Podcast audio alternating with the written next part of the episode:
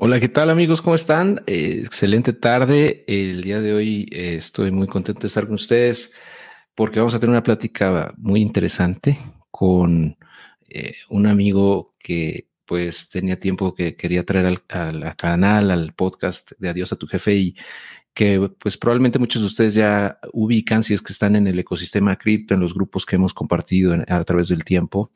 y es nada más y nada menos que Don Pepe el famosísimo Don Pepe que nos acompaña en, en, modo incógnito, porque bueno, así, así él decide, ha decidido eh, participar y así se presenta eh, en todos lados, ¿no? Y ah, pues eh, vamos a estar platicando de criptomonedas, del ecosistema, de un poco que nos comparta su experiencia, cómo, cómo comenzó en este mundo y, y qué estrategias utiliza para, para generar ingresos o para ganar más en, en, el, en el mismo, o o bien para cubrir su, sus posiciones o su capital, ¿no? Proteger su capital, etcétera.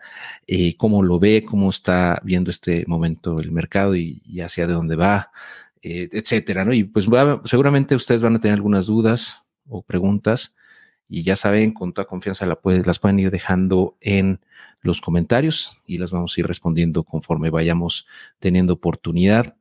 Eh, y bueno, pues a sin más que agregar por ahora, pues me gustaría darle la bienvenida a don Pepe. ¿Cómo estás, don Pepe? ¿Qué tal, Héctor? Muy bien, muchas gracias. Este, antemano, muchas gracias por, por la invitación. Saludos a, a, toda la audiencia de Adiós a tu jefe y pues nada, contento de estar aquí y poder compartir mi conocimiento que pueda ayudarle a cualquiera. Excelente, pues no, al contrario, muchas gracias, don Pepe. Y, justo, eh, sabes que te estoy escuchando un poquito bajito, a ver si me puedes ayudar hablando un poco más fuerte, porque ahorita que estaba escuchando el audio de, la intro, eh, sí se escucha creo que un poco bajo. De todos modos, si nos pueden compartir ustedes si nos escuchan bien, eh, está, está genial. Saludos a Romualdo, a que ya sabes de Cypherpunk Army, está presente aquí como siempre. Eh, también está Jesús Jiménez, Juan Rulfo, Karen. Saludos, ¿cómo estás, Karen? El, el famosísimo Casabe también, que ya ha estado con nosotros. Igual Karen ha estado con nosotros en otros lives. Eh, pues qué bueno que están por acá. Me da mucho gusto saludarlos. Y bueno, pues ya conocen a don Pepe eh, y seguramente eh, y, la razón, porque también por la que te invité, eh, Pepe, es porque, bueno, eh, llevo ya un rato viendo pues lo que tú has venido compartiendo, por ejemplo, en las sesiones con, con JJ, en, en la Cypherpunk Nightmares, o bien en Twitter, eh, etcétera, y, en otros grupos, también en otras comunidades. y, y, me parece que, que no nada más sabes bastante, sino que también pues tienes mucha disposición a compartir ese conocimiento y eso no es muy común, por lo que he visto. O sea, es, no es tan común que la gente que sabe quiera compartirlo y sobre todo compartirlo así desinteresadamente, o sea, sin un afán de lucro o un afán de, pues, monetizar, que no tiene nada de malo monetizarlo, pero generalmente la gente que, que lucra o que, eh, pues, monetiza eh, su, su contenido en, en, el espacio cripto en un 80 o 90%, pues es, es puro humo, ¿no? por lo que he visto, y no sé, tú no me vas a dejar mentir en ese punto. Entonces yo creo que vas a, vas a aportar muchísimo valor a la, a la comunidad. Entonces no me van a pagar, Héctor. A mí me habían dicho que sí. ah, bueno, hay un malentendido ahí, don Pepe, pero no, no. Solamente que aceptes este, ¿cómo se llama? Cardanos, por ahí hay algunos cardanos que tengo. Por... Nada, es cierto. muchas gracias. ya sabes, aquí, o sea, si mi conocimiento le puede ayudar a mínimo una persona, pues yo contento, feliz. Súper, súper bien. Aquí les va a dejar eh, aquí abajito en la, en la página, en la pantalla, pueden ir viendo el, el Twitter de Don Pepe, que es donde lo pueden seguir si es que no lo hacen todavía. Em, y bueno, no es que tenga una comunidad atrás, ¿no? O sea, realmente, eh, digo, por lo que he visto, pues tú, tú compartes o interactúas con, con muchas comunidades, eh, pero pues es orgánico, ¿no? Realmente, o sea, no es que tú tengas un, un, plan de contenidos, ni mucho menos, ¿no? Es algo meramente orgánico y compartes lo que tú consideras que tiene valor, o incluso puros memes de repente y cosas así que también está, está padre, ¿no? Eh, pero sí, hay mucho contenido en lo que compartes también entre todo eso que creo que puedes eh, aportar bastante. Entonces, por eso pongo también tu Twitter para que te pues sigan y si quieren a lo mejor contactarte para alguna pregunta puntual, pues también, ¿no? Claro, perfecto. Sí, hay cualquier duda que tengan, me pueden enviar un mensaje directo a través de Twitter y yo contento de contestarles. Genial, genial, Pepe. Mira, eh, pues mira, me gustaría comentar, o, más bien que nos compartieras con, la comunidad de Adiós a tu jefe un poco de, pues, de tu background, ¿no? De qué, en qué te especializas, a qué te dedicas, qué es lo que estudiaste, qué es lo que te llevó a este ecosistema, ¿no? Cómo entraste en él y, eh, pues, cómo ha sido tu camino en este, en esta aventura, ¿no? Porque, pues, eh, realmente, sin duda, ha sido un gran viaje, ¿no? Claro. Sí, pues mira, background de educación, este, yo estudié una licenciatura en, administración de empresas y después una maestría en banca y finanzas. Y trabajé unos años en, banca, en el sector de retail, en bancos como Wells Fargo y BVA Compass en Estados Unidos. Y pues sí, más que nada mi especialización yo diría que es cripto, me he enfocado demasiado en todo este ecosistema en marzo, abril de este año, ya cumplo 10 años desde que compré mi, primer Bitcoin. Este, que yo descubrí Bitcoin precisamente estando en la universidad, en, mi primer año estando en la universidad. Y pues nada, como ya siempre he estado muy interesado en estos temas de política, economía, historia, y pues qué mejor que Bitcoin que básicamente combina todos estos eh, áreas de estudio. Y pues nada, cuando escuché por primera vez de Bitcoin, este, que fue a través de, de foros en, en, Fortune, pues me llamó demasiado la atención, sobre todo por, por el momento que se vivía, que pues acabamos de pasar ahí las crisis de 2008, 2009. Antes de haber escuchado de Bitcoin, fíjate que yo estaba muy interesado en, pues, en los metales, me gustaba acumular eh, oro, plata, este, y pues sí, tío, cuando escuché el potencial de Bitcoin, esta moneda que era resistente a la censura, descentralizada, escasa, eh, código abierto, pública, pues nada, básicamente me enamoré y desde entonces, pues como dicen, ahí metido en el rabbit hole que cada vez que escarbas te encuentras más cosas y digo, a pesar de estar en 10 años en este ecosistema, ni yo me llamaría experto porque hay tantas áreas de estudio que es impresionante. Sí, exacto. E, y, es sí, es un cuento de nunca acabar realmente. E, y eso que, comentas de Bitcoin que, combina muchas áreas de estudio, es esto sí coincido ahí totalmente, porque hablamos, o sea, mucha gente cree que nada más se trata pues de tecnología, ¿no? O de una, una forma de pues transferir dinero de un lado a otro y ya, eh, tal vez más eficiente o tal vez más segura o más privada, ¿no? Esa es como la percepción general, pero en realidad, pues las bases, ¿no? De, de no nada más de Bitcoin, sino en general, ¿no? De, de delitos de, de cripto es eh, justamente el, el, fundamento económico, ¿no? O sea, es como una forma de resistencia a, a la manera en la que se ha manejado la economía en, el último siglo eh, y, el control que han tenido los gobiernos ¿no? de los países con respecto al, a la emisión monetaria, a, cuestiones políticas, ¿no? También, y, muchos otros rubros, ¿no? Que, al final se combinan y, generan esta tecnología que, hoy conocemos.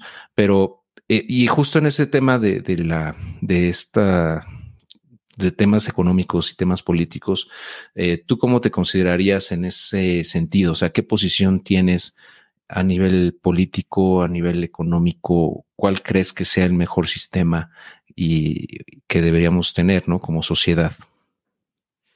Claro. Pues mira, personalmente yo comulgo mucho con la ideología de los libertarios. Este, me consideraría un minarquista básicamente un paso antes al anarcocapitalismo. Este, considero que sí necesitamos un Estado, pero un Estado mínimo, no tan grande como lo tenemos hoy en día. Considero que solamente se debería de dedicar a proveer seguridad y justicia y no meterse a todas las cosas que se mete, ¿sabes? No sé, yo creo que tenemos más de 20 secretarías en, en México, por ejemplo, Secretaría de Turismo, Secretaría de Desarrollo Social, Secretaría de Energía, Secretaría de Seguridad Pública. De todas esas 20 yo creo que sí las podríamos reducir más de la mitad. Y pues sí, digo, comulgo mucho con, con estas ideas libertarias, el, el respeto irrestricto al, al, proyecto de los terceros, esta idea de, de libres mercados, de respeto a la propiedad privada, el, el, derecho a la libertad y el derecho a la vida, todo basado en este principio de, de no agresión, ¿sabes? Siempre y cuando no estés dañando a un tercero, yo considero que pues deberíamos ser libres de hacer lo que nosotros queramos. Perfecto, sí. Eh, y sí, comulgamos con muchas ideas eh, similares. Eh, y yo creo que también es parte de lo que te lleva, ¿no? Te va jalando hasta este ecosistema porque es una, es, es parte de, digamos, de la, de las bases, ¿no? De, de lo que ha venido o de lo que generó en su momento Bitcoin y, y lo que se trata de hacer, ¿no? Todavía a través de, del desarrollo de, de, nuevas tecnologías, porque sí coincido totalmente. O sea, el, Estado debería ser mucho más pequeño y no debería tener injerencia directa en, en cómo manejamos nuestro dinero, ¿no? O en qué se gasta nuestro dinero. Eh, sea, es un aparato tan burocrático e ineficiente que también incentiva, ¿no? Porque sí hay un incentivo ahí para, pues, la colusión, para el nepotismo, para la corrupción, para muchas cosas, ¿no? Que vemos y, por eso es que cada gobierno que llega invariablemente incurre eh, en mayor o menor medida en esas prácticas, ¿no? Porque pues digamos que hasta el sistema está creado para que eso ocurra, ¿no? Está casi, casi puesto para que ocurra. Entonces es, es, es parte, ¿no? Y lo que he comentado yo también no en otras oportunidades que, que, pienso lo mismo, ¿no? Que tú en ese aspecto, de que debería ser mucho menor el tamaño del, del Estado y del control que tiene sobre los ciudadanos. Y justamente una manera de salirte, ¿no? De, de hacer el opt-out es a través, por ejemplo, de Bitcoin y de, de, un montón de nuevas criptos que han salido a través de, del tiempo. Eh, y este, justo de, de Bitcoin, um, te quería preguntar, eh, digo, es obviamente con eso empezam, empezaste porque era, eh, fue la primera, ¿no? Que realmente tuvo éxito en tener, eh, en solucionar el problema de doble gasto, etcétera, en ser funcional, ¿no? Aunque había habido intentos previos o que no habían sido exitosos, pero a través de los años que dices ya llevas 10, eh, ¿cómo has visto la evolución del ecosistema eh, cómo ha cambiado a través del tiempo tu postura o tu opinión con respecto a Bitcoin como tecnología, como, como solución monetaria, eh, o qué aplicaciones realmente le ves para el futuro, o si no le ves ningún futuro, también se vale. Este, y qué tecnologías te gustan, ¿no? Ha sido migrando quizá en cuanto a tu, a tu portafolio de inversión a través del tiempo y qué tecnologías te, te han llamado más la atención. Claro. Sí, pues mira, ha cambiado mucho el ecosistema en estos 10 años. Hemos visto cambios de, de narrativa desde el propio Bitcoin. Personas que eran muy influyentes, que les llaman los OGs, los original gangsters de, de Bitcoin.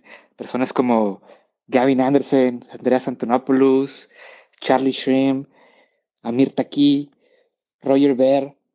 Individuos que hoy en día ya ni se mencionan mucho de ellos Inclusive algunos maximalistas de Bitcoin podrían llamarles traidores al protocolo de Bitcoin cuando yo aún los admiro a estas personas que en su momento hicieron mucho por el protocolo. Y pues digo, ha cambiado mucho, este, y a la vez no, porque Bitcoin últimamente ha estado buscando esto que le llaman la osificación, de no hacerle muchos cambios ya al protocolo y básicamente dejarlo como está, hacer los mínimos cambios posibles. Y esto a su vez es bueno porque pues ya no le estás moviendo ahí a la tecnología, una tecnología que tiene una, capitalización de mercado de billones de dólares que pues obviamente hay que ser cuidadoso y no moverle ahí.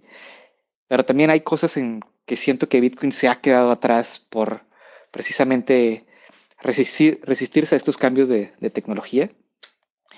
Y creo que es ahí donde entran estas otras tecnologías que, que me gustan, estas otras criptomonedas como, como Ethereum, por ejemplo. Este, Bitcoin es muy bueno en lo que hace, que es básicamente hoy en día ser una reserva de valor, digo, más que nada ser resistente a la censura. O sea, para que un gobierno te confisque tus bitcoins es muy difícil. Claro que se puede confiscar, pero digo, ya te tendrían que torturar o algo por el estilo, pero hasta para eso hay niveles de, protección, ¿sabes? Yo, por ejemplo, no me sé mis, eh, mis seed phrases que le llaman, este, que son estas 12 palabras que eh, representan tu, tu, llave privada y dan acceso a, tus bitcoins. Y pues sí, inclusive te digo, si me llegasen a, a tratar de hacer algo el gobierno, o algo como un secuestro, algo, pues, pues le diría, pues no, no me la sé, o sea, no me sé las palabras, este, tengo las claves, eh, y pues sí, te, para que yo pueda acceder a ellas, pues me tendrías que dejar libres, básicamente por el sistema que he montado. Este, eh, yo también he sido muy cuidadoso con, con, la privacidad, este, por eso mismo el perfil de Don Pepe, y, igual ahorita podemos hablar un poco de ello.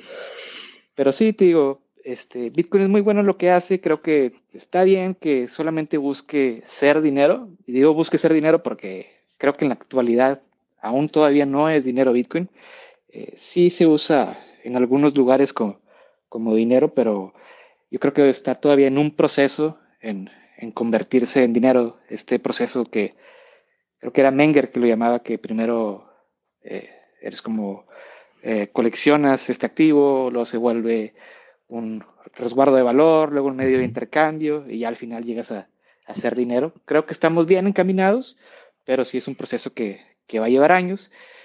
Y pues ya después, 2014, 2015 es que llega esta otra tecnología que me gusta también mucho, que es Ethereum, que siento que es como una abstracción, una de, la blockchain de, de Bitcoin, poderla hacerla de propósito general, que esta, pues, maravilla que inventó Satoshi Nakamoto, que, es la blockchain, que, que se pueda utilizar para algo más allá del dinero, que tiene muchos usos.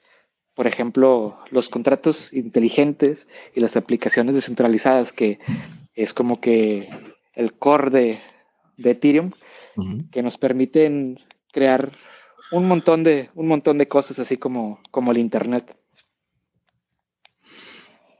Así es. Y, y de, y, bueno, entonces yo, por lo que comentas, entiendo que pues tú consideras que Bitcoin pues tiene, tiene futuro por delante y tiene pues, eh, o sea, es, eh, como dices, es excelente en lo que hace y eh, pues aunque está limitado, ¿no? Tecnológicamente para, por ejemplo, hacer smart contracts o DeFi, etcétera, pues hace una sola cosa, ¿no? O sea, hace pocas cosas, pero las hace muy, muy bien.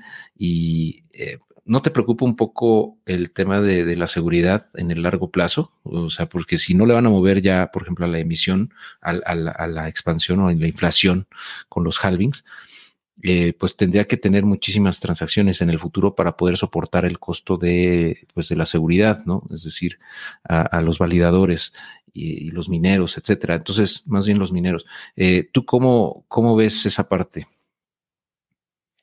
Sí, creo, creo que sí puede llegar a ser un problema a, futuro. Eh, a lo que te estás refiriendo es al, al, problema de, del presupuesto de seguridad de Bitcoin, que básicamente, pues Bitcoin, a pesar de ser escaso, eh, todavía no se imprimen todos los 21 millones de Bitcoins que van a existir hay un sistema de emisión y estos bitcoins que se emiten eh, sirven para básicamente incentivar a que haya mineros, que los mineros son los que básicamente eh, mantienen a la red segura. Y también los nodos juegan un papel importante, pero los mineros también. Y, y, pues sí, a lo que te refieres es que con estos halfenings cada cuatro años se reduce por la mitad la emisión de Bitcoin y está estimado que a mediano largo plazo, pues si cada cuatro años le estás cortando el presupuesto a los mineros, pues a lo mejor probablemente vamos a llegar a un punto en donde ya no sea tan redituable para los mineros seguir minando Bitcoin.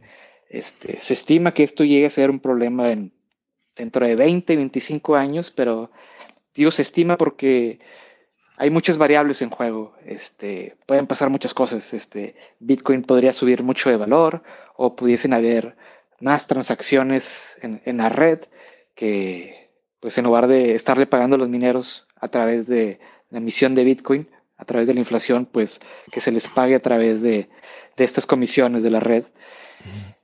Pero este, pues yo creo que aún es muy temprano para considerarlo un problema. Digo, será un problema en 20 años.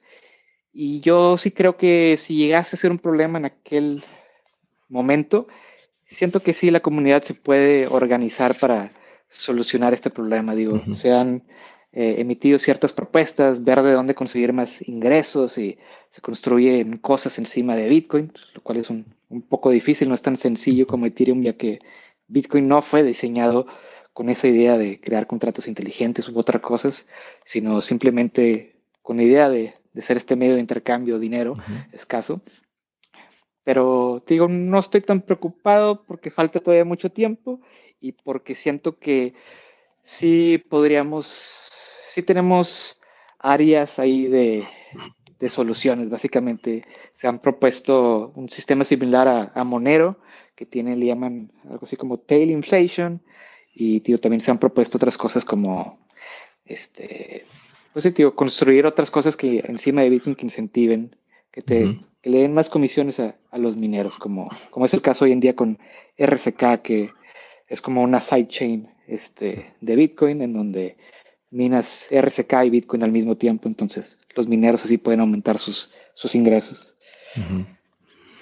Ok, sí, muy bien. Sí, entonces tú lo ves como para dentro de 20 años el tema, ¿no? Yo pensé que, que lo veías más cercano, pero suena, suena bastante lógico y, y como dices, el, el, precio de Bitcoin puede subir mucho y aunque sea a lo mejor en dos, tres halvings que les toque pues una fracción nada más de Bitcoin, eh, cada bloque, pues a, aún así es, es un monto considerable, ¿no? O será un monto considerable. Y el nivel de transaccionalidad, pues en teoría tendría que ser mucho mayor al de hoy para también de, de ahí poderle pagar, ¿no? A la, a la seguridad. De, de, hecho, yo tengo una pequeña este, mina de Bitcoin, entonces por eso ahí voy siguiendo los precios, los rendimientos y este, esto, por eso digo que es como que sí estoy al tanto y sí es algo que me afecta personalmente, pero digo, ahorita no es un, tanto un problema. Perfectísimo. Eh, y ahí anda también el, el Master JJ Camusano reportándose acá en Adiós a tu jefe. Saludos, JJ. Saludos por, al JJ. Eh, el buen JJ, ahí está el Romualdo. Ya te están troleando, Pepe. Ya sabes, ¿no? ¿Cómo son? Sí, va. Quieren que hables de tus troleadas. Ahorita vamos a hablar de las troleadas más famosas de Don Pepe, porque también es especialista en trolear gente en, en Twitter y lo hace muy, muy bien. La verdad es que no te contestan o cuando te contestan, pues salen hasta más raspados, pero bueno. Claro. sí, no, es, es, todo un arte el troleo. Sí, es un, es un arte, es muy, un arte muy, muy sutil. Y mira, oye, de, eh, y bueno, pasando ahora a, Ethereum, por ejemplo, eh, que también comentabas que pues como tecnología te gusta mucho por todo lo que se puede construir en él. Y ¿cómo, ¿Cómo lo ves actualmente como, ya después del, de, pues de todo lo que ha pasado con las actualizaciones, que, que se hizo el merge, que se han hecho varias actualizaciones que uh, técnicamente ya prácticamente es algo, es un activo deflacionario o casi deflacionario. ¿no? Eh, ¿Tú cómo ves esa parte? Y no sé si tienes alguna, pues a lo mejor no preocupación, pero sí como, como a lo mejor que ves alguna oportunidad de mejora en algún punto, ¿no? Por ejemplo, en el tema de la descentralización o de la seguridad de la red. No sé, tú cómo, cómo ves Ethereum en este momento y, y hacia dónde va con las actualizaciones que se vienen. Claro. Pues mira, hablaba ahorita acerca de la osificación de Bitcoin, que Bitcoin básicamente no le quiere mover nada a su protocolo y se quiere quedar así para siempre. Ethereum, por el otro lado, es básicamente lo contrario. Este, les gusta mucho innovar, este, hay muchos desarrolladores con muchas buenas ideas y se están creando demasiadas cosas. Pero esto también representa obviamente un mayor riesgo a Bitcoin, ya que pues entre más le estés moviendo a la máquina, pues básicamente pues más posibilidad tienes de, de equivocarte. Ethereum, ¿no? a Ethereum, sí. Este, Entonces, por ese lado lo considero este, un poco más riesgoso que Bitcoin, pero pues, está bien, digo, al final del día pues siempre existe una relación entre riesgo-beneficio, ¿no? Este, Ethereum está, se lo está jugando para, para básicamente ser este nuevo Internet, este nueva base, plataforma de Web 3.0, en donde si llega a lograr sus objetivos, pues sí podría cambiar, revolucionar todo, todas nuestras vidas. Yo creo que así de grande es este movimiento. Y creo que sí, sí lo va a lograr. Este, en el tema de descentralización, este, no estoy tan preocupado. Este, creo que Ethereum es menor descentralizado, menos descentralizado que Bitcoin, pero eso no, significa que no sea descentralizado. Este, la descentralización es básicamente un espectro. Por ejemplo, ¿cuántos nodos necesitas para que Bitcoin sea descentralizado? ¿10? ¿100? ¿1000? ¿10,000? ¿100,000? No hay un número mágico que te diga, bueno, con estos nodos ya vamos a ser descentralizados. Por eso me refiero que es un espectro en donde pues entre más nodos tengas, pues mucho mejor. Pero pues también importan otras cosas, por ejemplo, pues no nada más tener muchos nodos y distribuidos, sino que pues que sean de diferentes dueños, ¿no? Si, si, tienes muchos nodos, pero todos son de la misma persona, pues ahí tienes un problema. Eh, en ese sentido, acerca de tu pregunta de descentralización, pues la veo bien con Ethereum creo que vamos por, por buen camino. Si han salido ahí algunas banderitas rojas en el camino que sí siento que se deben de, pues no ignorar básicamente. Por ejemplo, en este nuevo cambio de Proof of Stake, este,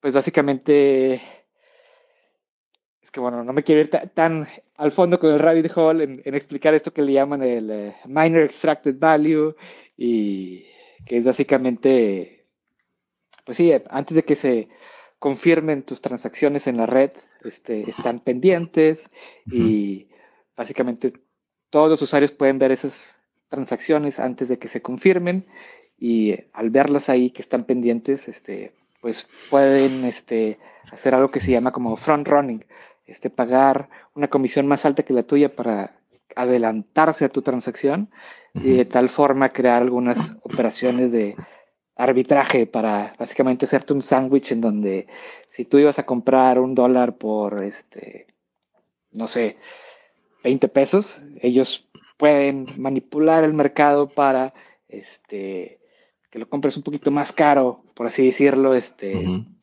y bueno este como para protección de estas cosas de este estas operaciones que le llaman Minor Extractor Value, este, se, han creado, este, se me fue el nombre, este, pues básicamente estos, eh, eh, estos programas que puedes correr en donde se distribuye o se hace más justa este, esta, estas operaciones. Y esto ha provocado un poco de centralización, eh, por algo que se llama OFAC Compliance. Pero, bueno, siento que me estoy yendo muy... No, no, está bien, está bien. Muy, al hondo en, el right hole. Este.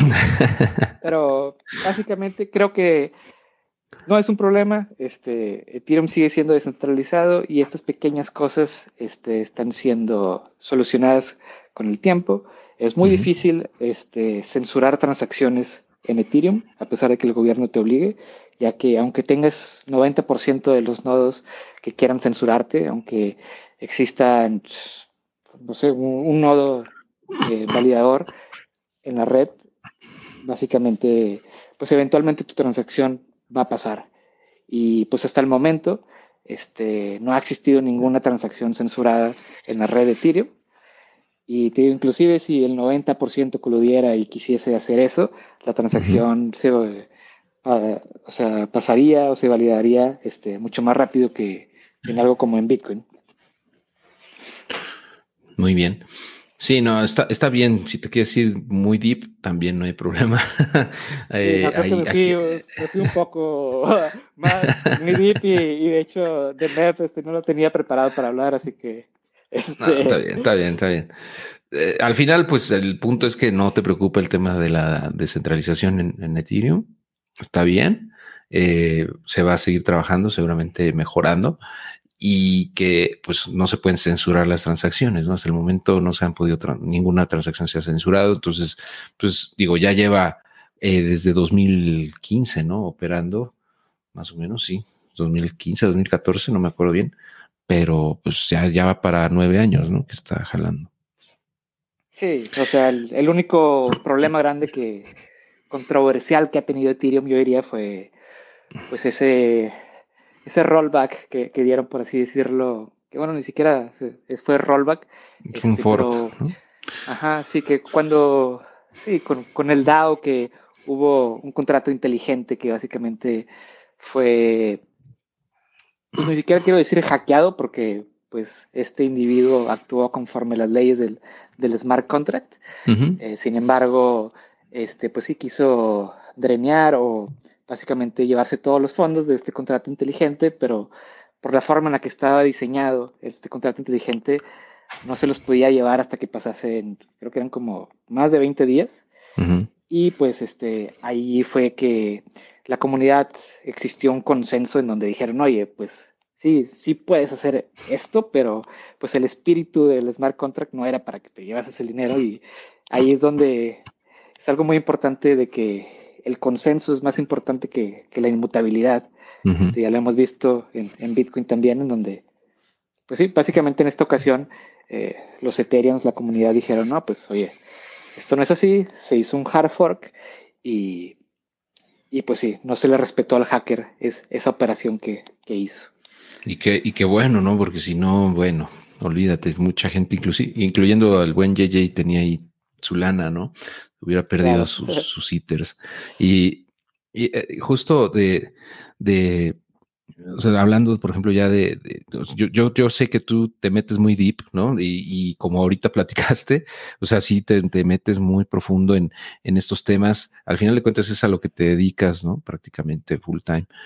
Y entonces me gustaría también, eh, pues, que nos compartieras pues las estrategias que usas, por ejemplo, para, pues, para hacer, no sé, staking, hacer farming, eh, hacer trading, eh, no sé, o sea, al final las estrategias que usas para generar más ¿no? O sea, ganar más capital o más cripto o más fiat, no sé cómo estés haciéndolo, eh, pero pues para que la gente no vea un poco de lo que haces y también estrategias para no perder, ¿no? Porque también es bien importante esa parte, ¿no? Claro, este, pues sí, digo, como te mencionaba, pues estoy básicamente full time en, en cripto, este, ahorita y pues en varias ramas, este, te comentaba, cuento con una pequeña eh, operación de, minería de Bitcoin, que es, me gusta mucho, es, aparte de ser negocio, lo veo también como, como un hobby. Este, es una pequeña minería ahí a través de enfriamiento líquido. Básicamente los mineros siempre están hundidos bajo aceite dieléctrico. Eso hace que se mantengan en temperaturas frías y que no exista mucho ruido. Esta es una forma en la que pues básicamente consigo más, más bitcoins. Este, por otro lado, este, me gusta operar con, derivados en, el, ecosistema de cripto, especialmente con, Ethereum y, Bitcoin. Este, pues los derivados, este, básicamente, pues son opciones, este, contratos financieros. Yo, por ejemplo, me aviento un trade semanal y básicamente vendo estos contratos financieros. Eh, actualmente estoy vendiendo calls, que básicamente vendo el derecho a comprar Ethereum. Este, por ejemplo, la operación de esta semana fue, te vendo el derecho a comprar Ethereum a dos mil dólares de aquí a siete días. Entonces, este, esta persona me paga un premium por tener esta opción de poder comprarme Ethereum a dos mil dólares. Y si Ethereum sube más de dos mil dólares, por ejemplo, a dos mil cien dólares, entonces esta contraparte ejerce su opción, ejerce su contrato conmigo de que, oye, pues tú me dijiste que, que yo tenía derecho a comprarte a 2000 y ahorita ya está a 2100. Entonces, pues me conviene comprártelo a ti a 2000 y irme al mercado y venderlo a 2100. Entonces ahí él, él tendría una ganancia. Y siempre y cuando eh, dentro de esos siete días Ethereum no pase de 2000 dólares, pues entonces ya su, eh, el contrato expira este, y yo me gano, pues sí, tengo e, Esa, esa, prima sí del contrato. Esa es una forma que estoy usando, digo, eh, es un, un, trade semanal, yo no me llamaría day trader porque pues no estoy así pegado viendo gráficas, este, es nada más un trade por semana. Y este el strike price que le llaman, este, este precio que escojo de que, oye, pues, que va a ser 2000, 2100, trato de que sea muy alejado al precio que está Ethereum actualmente. Este, en, acá en, en, el mundo de derivados, este, este riesgo lo, vemos con, con, deltas, eh, que estaremos hablando de un delta de 0.05, que básicamente significaría que de 100 semanas se podría decir que 5 semanas voy a tener pérdidas. Es, es, un riesgo muy bajo e inclusive si llegase a, a, pasarse del strike price, es decir, que llegase a estar más de 2 mil dólares, existen formas para eh, cubrirte y, y, y, controlar ahí las pérdidas. En este caso, entonces, en este trade, por ejemplo, que estás vendiendo el call a 2000, eh, tú le estás tirando a que eh, Ethereum se mantenga por debajo de ese precio de aquí a siete días, ¿no? En este caso. Sí, haz de cuenta que es como si tuviera una posición de bearish, como de oso, eh, de que no va a seguir subiendo el precio. Igualmente puedes vender este puts, este, oye, pues que no va a bajar más bien de este precio, no va a bajar de 1200. Te puedes ir de las dos formas. Claro. Y pues está bien interesante el mundo de, de opciones, derivados, porque pues en lugar del spot o de los futuros que puedes hacer nada más este, long y short, este, pues acá el derecho, puedes comprar el derecho a comprar, puedes vender el derecho a comprar, puedes comprar el derecho a vender y puedes vender el derecho a vender. O sea, en lugar de long y short, acá más bien tendrías cuatro operaciones distintas, por así decirlo. Sí, de, que funcionan prácticamente igual, si no me equivoco, a las opciones financieras del mercado tradicional, por ejemplo, de la bolsa, ¿no? Que, que es, como nació realmente, ¿no? Ese, ese mercado de opciones financieras en donde puedes crear estrategias, ¿no? De bullish o bearish, ¿no? Y hay un buen de, de, términos ahí, ¿no? De que si strangle y que si borderfly, que tensa que tanto, pero al final, pues estás vendiendo esos contratos para para poder ganar la prima, ¿no? En cuando todo sale bien y como dices, cuando no, puedes cubrir los trades con, con, con algunas coberturas para reducir esa pérdida o minimizarla, ¿no? Eh, exactamente. Sí, es, es, exactamente igual que el sistema tradicional, solamente que son aplicado al, al mundo cripto y pues sí, uh -huh. aquí hay mucho más volatilidad, así que está más interesante el, sistema. y, y, algo que me gusta mucho es de que pues también existen exchanges descentralizados de derivados. Entonces pues uh -huh todo esto lo estás haciendo on-chain. On-chain. Y, y, pues entonces así ya no te preocupas tanto de dejar tus fondos en, en un exchange centralizado y Exacto. luego tener esas pérdidas como FTX, este, ese riesgo de contraparte. O Celsius o etcétera, ¿no? Ya sabemos todo Tío, lo que ha pasado con Terra, por ejemplo, que puede pasar. ¿no? Claro. Tío, también te expones a nuevos riesgos, como pues no vaya a ser que el smart contract falle o que uh -huh. te pase algo de Ethereum, pero este, fuera de eso, si conoces bien tus riesgos, este, pues es una forma de participar en un mercado que es realmente resistente a la censura abierto 24/7. Claro. Por ejemplo, eh, y ahorita hablando de, por ejemplo, el riesgo, ¿no? ¿Cómo, cómo gestionas el riesgo en estos trades? Es decir, eh, hasta qué porcentaje de tu capital destinas a estos trades en, futuros, perdón, en opciones financieras de criptos eh, o hasta qué porcentaje estás dispuesto a perder, ¿no? Y qué, objetivo de ganancia tienes en estos trades con respecto a tu capital completo, ¿no? O sea, más o menos para que la gente dimensione que no te estás metiendo aquí a jugarlas todas por todas, ¿no? O sea, estás hablando de un riesgo medido, calculado. Claro, sí, pues fíjate que estoy usando como el 10, entre el 10 y el 20% de mi capital para estas operaciones. Este, estoy teniendo unos rendimientos entre el 15, el 30% anuales, dependiendo digo, del mercado. Uh -huh. Y nivel de riesgo, digo, utilizo Delta el 0.05, que es, es, un riesgo muy bajo. muy bajo. Y eh, pues sí, hay, digo, existen formas de, de, protegerte. Existen cosas como cover calls, cover puts, en donde, pues sí, básicamente eh, tú eh, estás teniendo el activo con el que estás este, tradeando. O sea, por ejemplo, si llegase a subir este Ethereum a más de dos mil dólares, como habíamos dicho, eh, pues básicamente estoy haciendo esta operación con Ether y lo que significaría es que estoy vendiendo mis Ethers a dos mil dólares. Digo, en el peor de los casos, vendí esta subida. Voy a tener menos Ethers, pero en, en, términos de dólares se podría decir que pues, simplemente vendía a ese precio. A, ese precio. O sea, que usas Ether como colateral, vamos. Sí, eso es en el caso de un eh, cover put, eh, este, o sea, estás cubierto por estar holdeando este activo.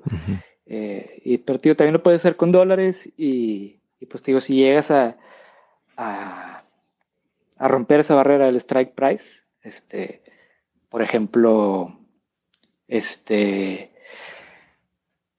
eh, si pongamos el ejemplo de que estás vendiendo el call, estás vendiendo el derecho a comprar a dos mil dólares, este, entonces, a partir de que rompe el, eh, suponiendo que lo hiciste la operación con dólares, a partir de que pasa los dos mil dólares vas a tener pérdidas. Entonces, a partir de los dos mil dólares podrías abrir otra operación que te estás yendo long. Entonces, eh, podría ser algo como simétrico. Entonces, este, pues está, te vendí, estaba expuesto a un Ether. Este, entonces, en dos mil dólares compró un Ether. Entonces, de tal forma que pues las pérdidas que iba a tener, este, se compensan. Las, sí, las compenso con, con esta compra que acabo de hacer, pero te puede salir también el tiro por la culata porque si rebota el precio, este, si llega a, 2000, abriste el long y rebota y vuelve a bajar, pues este, ya te quedaste con el long abierto acá de, del Ether que, habías comprado aparte. Entonces sí, puedes jugar con estas posiciones, pero tío, también al abrir estas posiciones de cobertura, también añades otro, otro vector de, de riesgo. Entonces, pues nada, básicamente ahí estarle jugando de que, bueno, pues igual y no, no la voy a hacer simétrica, nada más la voy a cubrir 50% por si, por si algo y voy reduciendo ahí las pérdidas de eso que te decía, de que pues, si cinco semanas, de 100 semanas nada más van a ser 5 semanas, pues voy a reducir las pérdidas en esas 5 semanas lo más que pueda. Tratar de controlar ahí el incendio, por así decirlo. Claro, claro, claro. Y, y, esto de, por ejemplo, de, o sea, metes ese 10 o 20% de tu capital en ese trade semanal o los repartes en, en, varios trades o solamente una pequeña parte de ese porcentaje lo metes en los trades. Sí, este, digo, a veces eh, no escojo el mismo strike price, o sea, a veces, por ejemplo, los hago escalonados, de que, bueno, uh -huh. 2000, 2100, 2200, voy dividiendo el capital así a veces abro calls y puts al, mismo tiempo, o sea, vendo calls y puts al mismo tiempo, en donde digo, ni va a subir de aquí, ni va a bajar de acá. Más bien se va a quedar ahí el precio lateralizando. en ese rango. Ajá. Este, por ejemplo, ahorita hay un trade eh, muy interesante que si ves la volatilidad, volatilidad implícita de cómo se ha comportado Ethereum durante los últimos dos años, ahorita estamos casi, casi que all time lows de volatilidad. Y a través de derivados eh, puedes comprar básicamente, irte long volatilidad. O sea, como la volatilidad está all time lows, tú ya sabes que eventualmente se va a disparar la volatilidad. No importa si sea para arriba, si el precio se va a ir para arriba, si el precio se va a ir para abajo, pero va a haber volatilidad. Y de tal forma, este, pues puedes estar long volatilidad. Este, O sea, y pues es algo que estos derivados nos permiten tomar ventaja de estas operaciones. Es como el, como el VIX de, de, los mercados tradicionales, donde justamente cuando hay más volatilidad empieza a subir ¿no? ese, ese indicador o ese, ese índice. Sí, exacto, es muy similar. Uh -huh. ¿Y qué plataformas utilizas para hacer esto, utilizar estos derivados en cripto, que son descentralizadas, como comentas? Pues tenés las descentralizadas y las centralizadas. Uh -huh. eh, yo honestamente uso ambas. Este, ok, porque, o sea, le metes a las dos. Sí, porque también hay beneficios de usar las centralizadas. Este, hay mucho más liquidez, por ejemplo. Mm. Este, por descentralizadas está Open, este, está Premia, está Ribbon Finance. Ribbon Finance está bien interesante, siempre lo recomiendo porque ya son estos, estos trades, pero básicamente automatizados. Ya son smart contracts que eh, tú no tienes que estar semanalmente escogiendo el strike price y el delta y todo esto. Esto es básicamente un smart contract que te dice, mira, este, semanalmente vamos a escoger un delta de 0.05 y vamos a vender puts. Y pues tú ya nada mm. más depositas la lana en el smart contract y está todo automatizado on-chain y pues básicamente ya no tienes que preocuparte de hacerlo este, tú todo manualmente. Y pues está interesante para gente que, pues que no es tan experta en el tema o, que no quiere pues, lidiar con ello. Este, no, está bien, porque la verdad el 99% de la gente pues no entiende esto de opciones financieras, de calls, de puts, etcétera. Entonces, esta solución descentralizada que te automatiza eh, el proceso, pues es una chulada, ¿no? No lo conocía, ahorita lo estoy viendo, está, está muy interesante. Ribbon Finance, eh, lo voy a poner aquí en la, en el, también en el chat, por si lo quieren ver. Sí, y aparte está bien interesante esa página porque te muestra, te enseña también, te dice esto es lo que va a estar haciendo el Bolt y te dice paso por paso, te lo explica mucho mejor que yo, yo creo, este, qué, es lo que está haciendo este Bolt específicamente y a qué riesgos estás expuesto, te enseña el performance que ha tenido los meses anteriores. Y pues aparte de ganarte las primas, este, o sea, te están pagando básicamente en dólares y, o en Ethereum, dependiendo lo que deposites en estos Bolts, en estos smart contracts. Aparte de ganarte en eso, eh, también existe un, eh, como existe, como todo es descentralizado, Ribbon Finance tiene su DAO, tiene su token de gobernanza y también por usar estos bolts, aparte de ganarte la prima, eh, ganas un extra a través de estos tokens de gobernanza de Ribbon, que pues todavía te aumentan más este, las ganancias. Este, eso está padre.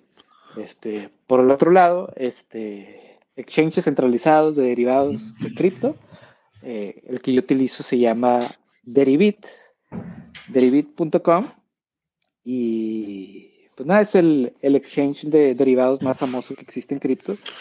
Y tiene mucha liquidez. Y pues es un exchange muy respetado básicamente por la comunidad ya que este pues sí, ha tenido un muy buen track record y mucha reputación que, que es algo que importa mucho en este ecosistema. Es, eso, eso yo creo es lo más importante, sobre todo en las en lo descentralizado, ¿no? Que es, eh, digo, es donde más riesgo hay de que pues algo pueda salir mal por el, un mal manejo interno, ¿no? Porque no hay esa transparencia como en el on-chain, ¿no? En soluciones descentralizadas. Pero este de Derivit, más o menos cuánto tiempo lleva jalando, ¿sabes? Derivit, híjole, te mentiría, no, no sé exactamente, pero yo diría que mínimo unos 3, 4 años de mm. tener en existencia. No, pues eso ya es un buen. eso es muchísimo tiempo en este ecosistema. Eh, está bien, lo va, lo va, a probar ahí también, muy interesante ese. Y, como dices, la ventaja de este que es centralizado es la liquidez, ¿no? También, que tiene mucha más liquidez. ¿Qué otras eh, ventajas? 2016, todavía tiene unos 6 años. ¿Y qué otra ventaja tiene, por ejemplo, versus las descentralizadas? Este, pues más que nada yo diría que el, tema de liquidez. Este, liquidez, y pues no estás pagando gas fees. Mm, y pues el UX, eh, la interfase también está muy buena, me gusta mucho. Este, yo diría que esos tres. Vale, súper bien. De ahí tomo nota para echarles un, ojo. Eh, eh, yo estoy haciendo opciones financieras un tiempo en la bolsa eh, la bolsa gringa. Entonces, pues sí, sí le agarro la onda a eso, nada más que no me ha animado a hacerlo con cripto. Por la volatilidad y, eso, pero pues yo creo que sí, como dices, con una delta pequeña, un riesgo moderado, pues se puede generar una buena lana, ¿no? Y ya si te quieres atascar, bueno, pues ya es decisión de cada quien, pero también puede salir muy mal, ¿no?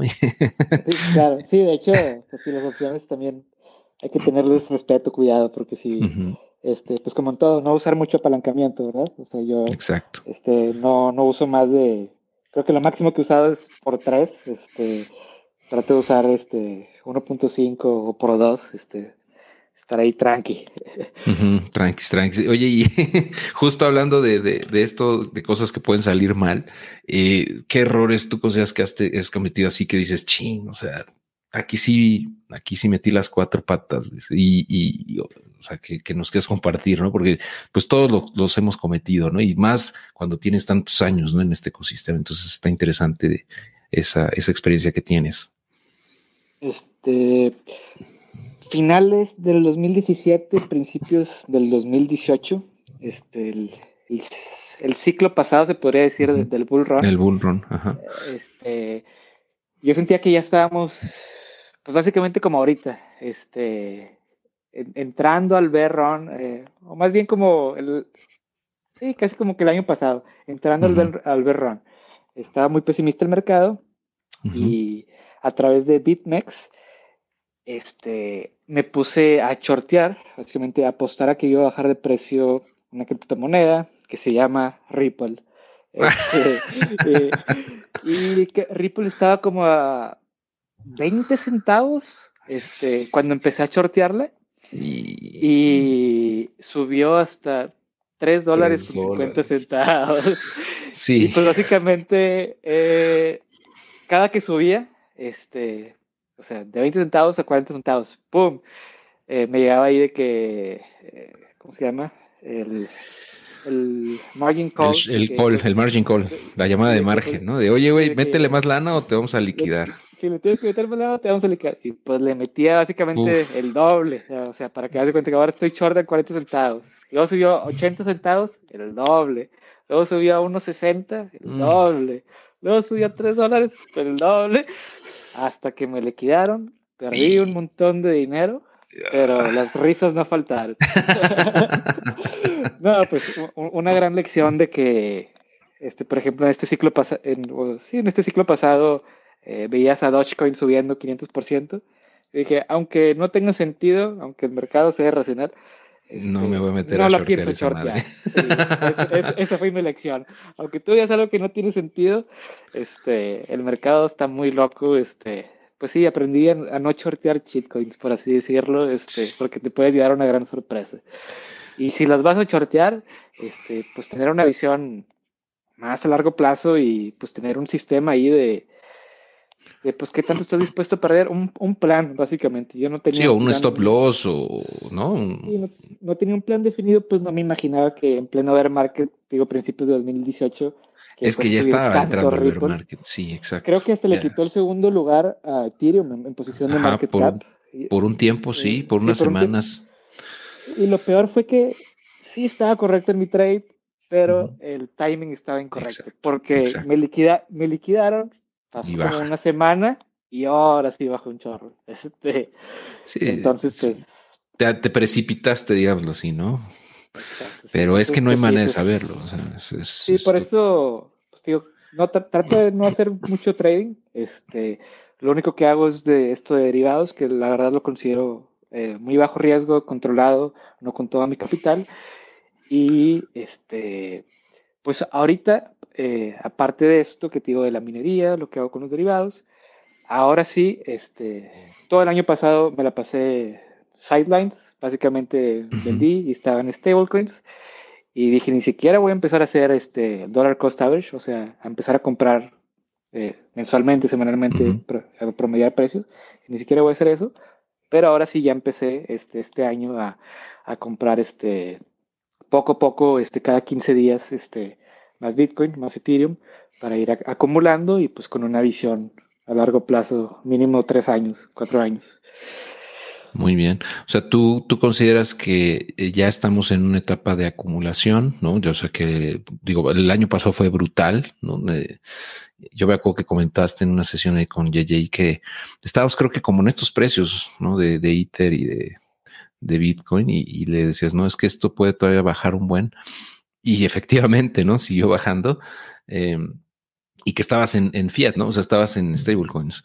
Y entonces estuvo, estuvo muy bien esa movida, pero eh, yo por lo que veo, entonces ya has cambiado y ya no es, ya estás entrando paulatinamente al mercado nuevamente, ¿no?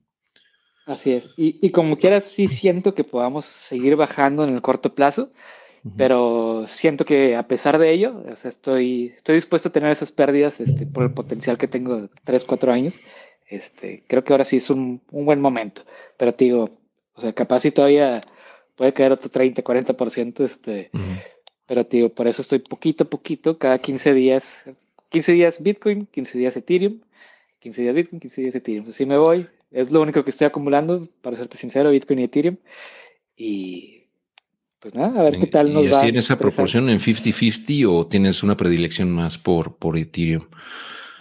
Ahorita sí estoy 50-50, la verdad. Este, o sea, siento que voy a tener menores este, rendimientos con Bitcoin, pero al mismo tiempo es un menor riesgo. Entonces, estoy dispuesto a tener menos rendimiento. O sea, como que suaviza, digámoslo así, ¿no? Las bajadas también. Sí, pues básicamente diversificar el riesgo. Este, Sí, como dices, el, proyecto de Ethereum, pues, eh, tan, tan, fabuloso como es, pues tiene un poco más de riesgo, ¿no? Que, que, Bitcoin, tal cual. Eh, muy bien. Y el, en eh, o sea, esto, esta acumulación que es DCA, ¿no? Dollar Cost Average, que estás haciendo cada 15 días, es así, en spot, ¿no? Supongo, sin, sin mirar el precio ni nada. Eh, y, pues supongo que esa parte, eso es de lo que vendiste, o sea, lo que vendiste en su momento es lo que estás recomprando, ¿no? Eh, y esa, ¿qué haces con, con, esas criptos? O sea, ¿las, las guardas en, las billeteras frías o, las dejas en, en, una hot wallet? ¿Cuál es tu estrategia, pues, para, para la seguridad de tu, de tu capital? Sí, fíjate que eh, sí, más que nada Cold Wallet, este, Bitcoin. Eh, esos Bitcoins que estoy comprando si no los quiero mover para nada. Y los Ethereum sí tengo un poquito más en, hot wallets, que, o sea, o sea, siguen estando en, un, en un hardware wallet, este, pero sí es un hardware wallet que sí uso un poco más seguido. Eh, por ejemplo, pues yo, yo tengo esta idea de querer vivir 100% de cripto y pues pago todo con, con Ethereum. Este, me recibo de luz, me recibo de teléfono. Eh, pues yo todos los días como de la calle, este, Uber Eats y, o Rappi. Y Uber Eats, Rappi los pago con cripto. Este, Amazon, si necesito cosas, este, champú, jabón, lo que sea. Este, pues sí tengo como que muy metida esta idea del, se puede decir, eh, de los libertarios del agorismo, que es este movimiento de contraeconomía, de usar estos mercados grises, por así decirlo, que pues de entrada al, hacer esto, pues no pago eh, impuestos sobre las ganancias de capital. Entonces por ahí me le puedo sordear al SAT. Este es consejo de inversión. Saludos al SAT. Pero pues sí, es una forma de, claro. de, de, no pagar impuestos. Digo, a lo mejor sí te cobran por ahí el IVA y cosas así, pero pues ya no estás pagando ISR. Este, y pues aparte es una forma de decirle a los negocios, este, oye, aquí hay mercado, yo te quiero pagar con cripto, ¿qué onda? Este, ¿Y cómo lo correr la voz. O sea, supongo que tienes tarjetas eh, que, que, están, digamos, que puedes usar en comercios normales, pero que están fondeadas con cripto, ¿no? Fíjate que no. Y a mí no me gustan esas tarjetas, este, porque según yo esas tarjetas eh, sí estás fiscalizado. O sea, según mm. yo cuando la usas, lo que pasa en el background es de que estás vendiendo el cripto y te lo conviertes a fiat. sí, haz de cuenta que es lo que está pasando y pues para el SAT es como que, pues como si estuvieras haciendo pues, una tarjeta de débito cualquiera que, oye, pues vendiste, tuviste ganancias, aquí estás pagando con esto. Entonces yo prefiero pagar directamente todo con cripto. Por ejemplo, a través de wirebit.com puedes pagar tu recibo de CFE, el Sky, el Dishnet, el Cell a través de bitrefill.com puedes comprar gift cards de Uber Eats, este, de videojuegos de muchos lados. De Navidad me fui de vacaciones a, Las Vegas. A través de cheaper.com pagué mis boletos de avión, pagué el hotel. El fin pasado me fui a, ver el estadio de Tigres femenil contra el Bayern Múnich. Este, a través de boleto móvil pagué el boleto con cripto. Este, digo, trato de pagar todo lo que se pueda con, con cripto. Sí, hay una especie como de Airbnb también, ¿no? Que ya acepta criptos. Ahorita no me acuerdo cómo se llama. Sí, probablemente sí. Y pues te digo, de esta forma estás corriendo la voz, diciéndole a los negocios que sí hay mercado. Y pues sí, menos este. pues, le das más menos poder al, Estado, menos control sobre tus finanzas. Totalmente. Ese de Wirebit, eh, lo estoy tratando de ver aquí. Eh, es, una, es un eh, procesador de pagos, básicamente, o qué es lo que hace. Mm, sí, este justamente, primer procesador de pagos en México de cripto. Sí, es como similar a, a, bitpay.com. Creo que ellos también tienen su tarjeta, pero sí, básicamente depositas Ether a la wallet de ellos y a través de allí este, tú pagas cualquier servicio y no tienen KYC, entonces no saben pues de, quién viene la lana. O sea, sí lo tienen, pero si no lo haces, yo no lo hice, este, eh, eh, como que te dejan, te dejan, hacer los pagos. Este, me imagino que para la tarjeta sí, sí necesitas el KYC. O sea, no tienes las tarjetas, nada más usas su cuenta, su wallet para pagar. Sí, para pagar los, los servicios básicos. Este, digo, sí, sí, Telcel, el gas, Total Play, todo se puede pagar a través de ahí. Creo que sí te pide nada más un, teléfono de celular, pero te digo, pues eso lo puedes comprar un SIM eh, anónimo ahí en cualquier Oxxo. Yo tengo muchos números telefónicos ahí que uso para varias cuentas y pues sí, no te pueden, no das ningún dato y pues ya tienes tu número ahí pseudo anónimo, por así decirlo. Aquí les estoy dejando los, los, también en el chat los, enlaces y también para la gente que nos esté escuchando o viendo posteriormente, les voy a dejar estos enlaces en la descripción del episodio o del video para que le echen un ojo. Es muy interesante todo esto que nos comentas, Pepe, porque eh, o sea, es una aplicación ya real de, de, las criptos. y como dices, estás obligando a los, a los proveedores de servicio a aceptarlo, ¿no? Porque pues es negocio. Al final tienen que ver que hay un negocio ahí que la gente está queriendo pagar con eso, ¿no? Eh, y es parte de la adopción también. Entonces está padre que, nos compartas estas páginas para que la gente sepa cómo puede realmente ya darle un uso, perdón, darle un uso a, su cripto. Entonces está súper bien eh, claro. esta información. Bitrefill.com, aquí está. Sí, está, está muy bien. Te lo estoy poniendo porque pues muchos están ahí preguntando, oye, ¿cómo le haces para pagar la luz? ¿Cómo le haces para entonces, eh, ahí hay, hay muchas, muchas otras, supongo, pero yo creo que estas son las que más, más te... Sí, como las principales. Yo también sigo acumulando a veces, eh, no sé, metales, este, plata, oro, de vez en cuando, y también eh, jmbullion.com, sin KYC ni nada, puedes pagar con cripto y conviertes tu cripto a, a, metal o a oro. Este, Obviamente tienes que dar un shipping address, este, pues ahí sí podría entrar el KYC, pero pues puedes usar un PO Box o cualquier cosa por el estilo. ¿Cómo se llama, perdón, Pepe? jmbullion.com. Mm. Ok. Bullion es pues estos lingotes, ¿no? Sí, sí, sí. Sí, hay a veces cuando veo una oferta de que la plata me compro unas monedas o, o algo, este.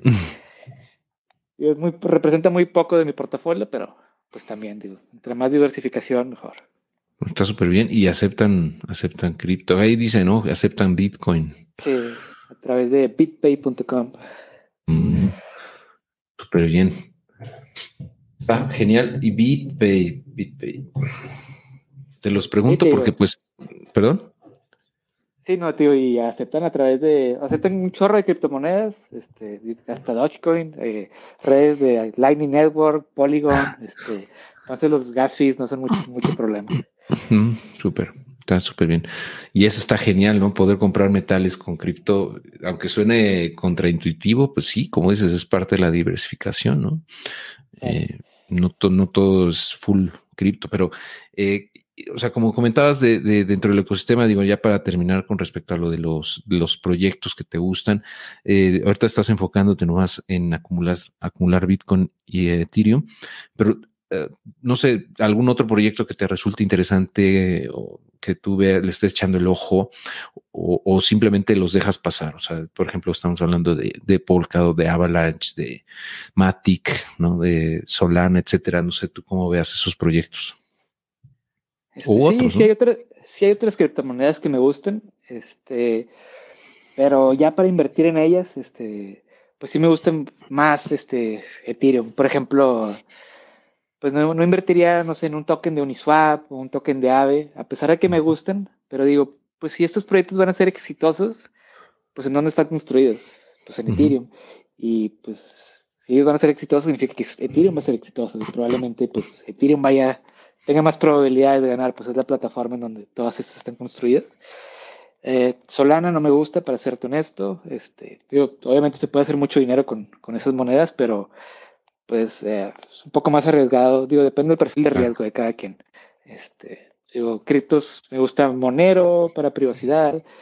Este, eh, algo, fíjate que hice mucho dinero el, este ciclo pasado a través de airdrops, que era básicamente tú interactúas con estos protocolos y una vez que sacaban sus tokens de gobernanza o sus criptos, este, pues te caían estos airdrops.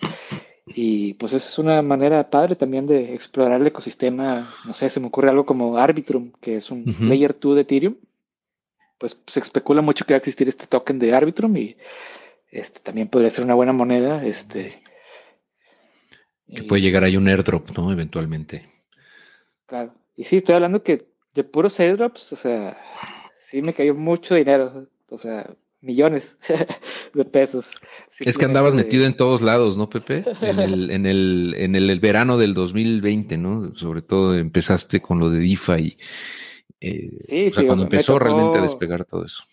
Exacto, me tocó airdrops de, de Curve, de de qué más, de One Inch, de Uniswap, de Ribbon Finance, mm, de Float, este, muchos proyectos que la verdad era nada más utilizarlos y pues la verdad. Que los usaras poquito ya con eso, ¿no?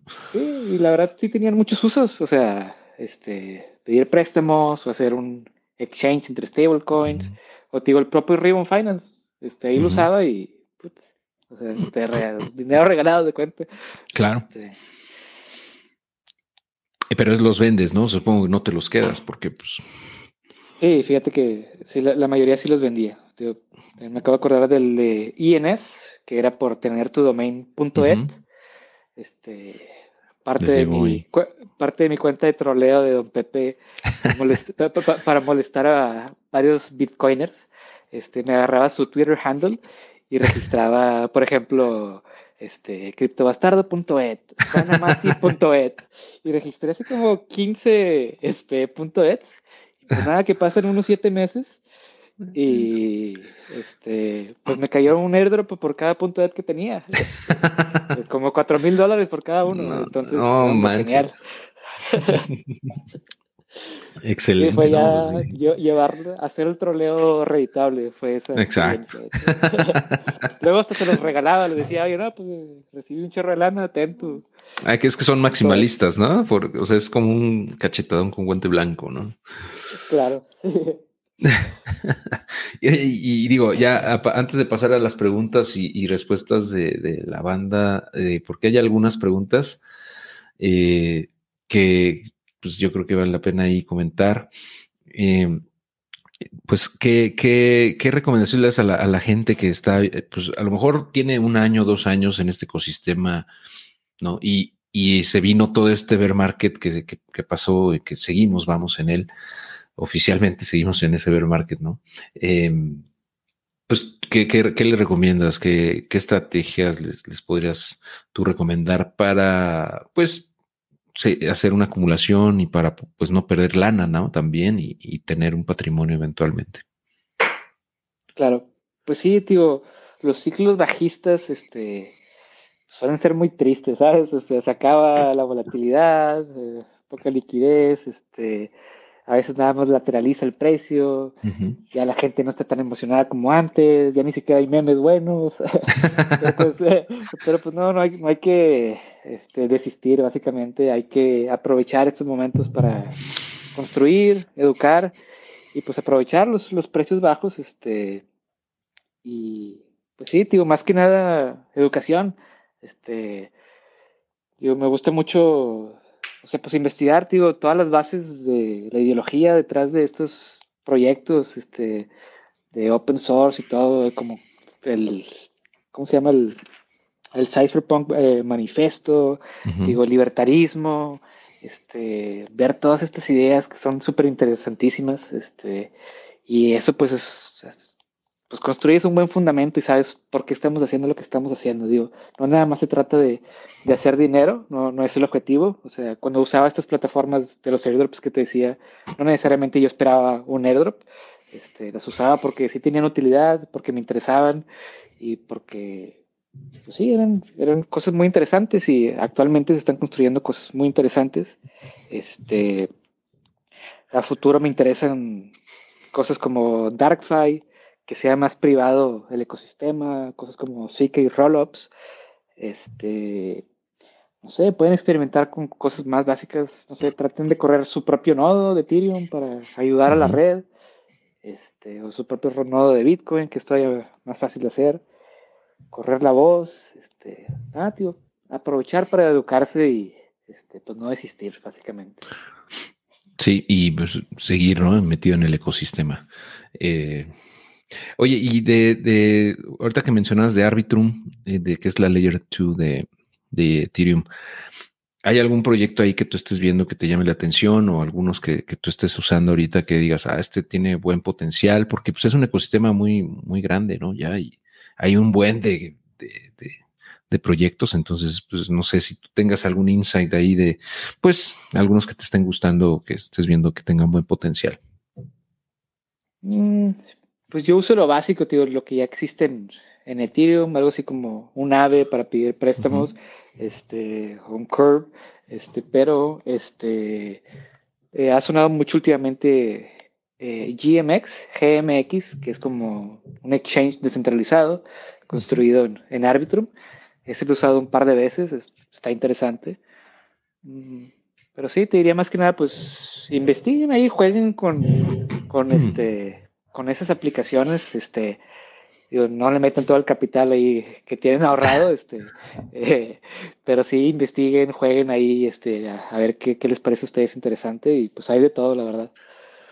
Sí, y eh, para comprar estas compras que mencionas de hacer DCA, ¿no? De, de dollar cost average, de compras quincenales, ¿cómo haces esa compra de las criptos? Porque, eh, digo, la, la, lo que la mayoría de la gente hace es comprar en en un exchange centralizado, ¿no? En Bitso, por ejemplo. Pero no sé si tú estés usando otra estrategia. Eh, Bitcoin lo compro de forma centralizada y Ethereum de forma descentralizada. Este, déjame te explico por qué. Ethereum porque, pues básicamente ya tengo toda mi lana ahí en, stablecoins. Entonces en Ethereum es muy fácil, pues nada más me voy a, un Uniswap o algún exchange descentralizado y pues convierto mis Ether, digo mis stablecoins a Ether. Eh, sencillo. Y para Bitcoin, este, podría hacer lo mismo también a través de la este, descentralización de Ethereum. Podría comprar WBTC, WrapBTC y luego hacer el Unwrapped para convertir los WrapBTC en BTCs. Pero, pues, me hace mucho chavo. La verdad, ahí sí, sí corto el camino y, y, más bien uso Binance.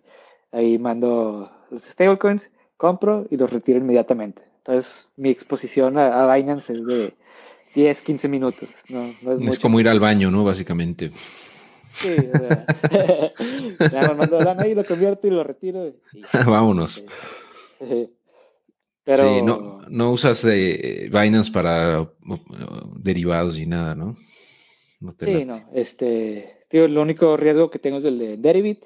Este, también fíjate que sí estaba expuesto yo a FTX, el exchange que cayó era de mis favoritos, para serte honesto. Este, y, pero no, me salvé por dos días. Eh, tan, pronto, tan pronto vi que la competencia, este, que cuando CZ publicó su tweet de que este, puede, pudiese haber problemas este, con los fondos eh, de FTX. Eh, Se me hizo meter el FODA y cañón, ¿no? Sí, de volada saqué mi lana. Y, y, dije, ya saqué mi lana, a lo mejor es nada más FOD, pero no me quiero arriesgar. Por si las dudas. sí, porque ya tengo experiencia y he perdido lana en exchanges eh, centralizados que han hackeado. Este, Por ejemplo, en Bitfinex 2016, este, perdí muchos Ethers este, porque los hackearon y a todos nos dieron ahí un, recorte a nuestros balances como el 36%, 40%. Y pues era cuando Ether valía que 4 o 5 dólares. Este, y Qué dolor. yo tenía Ethers en ese exchange eh, y no les hackearon los Ethers, les hackearon sus bitcoins Y a pesar de que no les habían hackeado los Ethers, eh, eh, básicamente socializaron las pérdidas. Lo hicieron parejo para todos. a todos parejos. Ahí, aprendí mi lección y, pues la verdad, creo que no hay exchange que no haya sido hackeado en la historia. O sea, Bitstamp, Kraken, FTX, a todos los han hackeado por lo menos una vez. Este, Binance, pues sí, todos. Sí, a todos. Ninguno se ha Todos los grandotes. Y los que dicen que no los han hackeado, probablemente sí, pero mantuvieron sus pérdidas. no, no lo hicieron público, sí. Sí, ahí hay un rumor de Bitso, pero este. eh, sí, no sé, o sea, oficialmente no ha sido hackeado, pero pues tras bambalinas, quién sabe, ¿no? Claro. Este, y por estrategia tal vez no lo hagan público, pero Em, sí, está, está, está interesante. Y esos aprendizajes muchas veces no, lo, no los, no los ah, tienes hasta que te pasa, ¿no? O sea, tú les puedes decir, no dejen su lana en los exchanges centralizados, pero hasta que no pierden lana, pues cuando muchos aprendemos, ¿no? Pues, Desgraciadamente. la experiencia que te deja, pues digo, tantos años, este, yo hasta, mi primera experiencia fue como al mes de que había entrado a Bitcoin, porque fue Este, mis primeros bitcoins los compré a través de MTGOX. Este, mm. Ahí sí me salvé, sí los tenía también en mi wallet, pero pues sí, ahí fue, fue cuando dije, puta, cayó el exchange más grande en ese, en ese entonces. Eh, pues sí. no, eso estuvo masivo eso de MGTOX. Es a la fecha, ¿no? Apenas les están regresando algunos de hace poco. Sí, creo que todavía ni se regresan, es que ya 10 años después y la gente todavía está peleando ahí. No, está cañón. Y, bueno, pues es parte de, ¿no? De este, de este mundo tan salvaje y tan incipiente, ¿no? Todavía lo ves muy, muy en etapas muy tempranas, ¿no? Don Pepe, a pesar de todo lo que ha pasado. Sí, sí, todavía, todavía estamos temprano. O sea, todavía falta mucho por, por construir.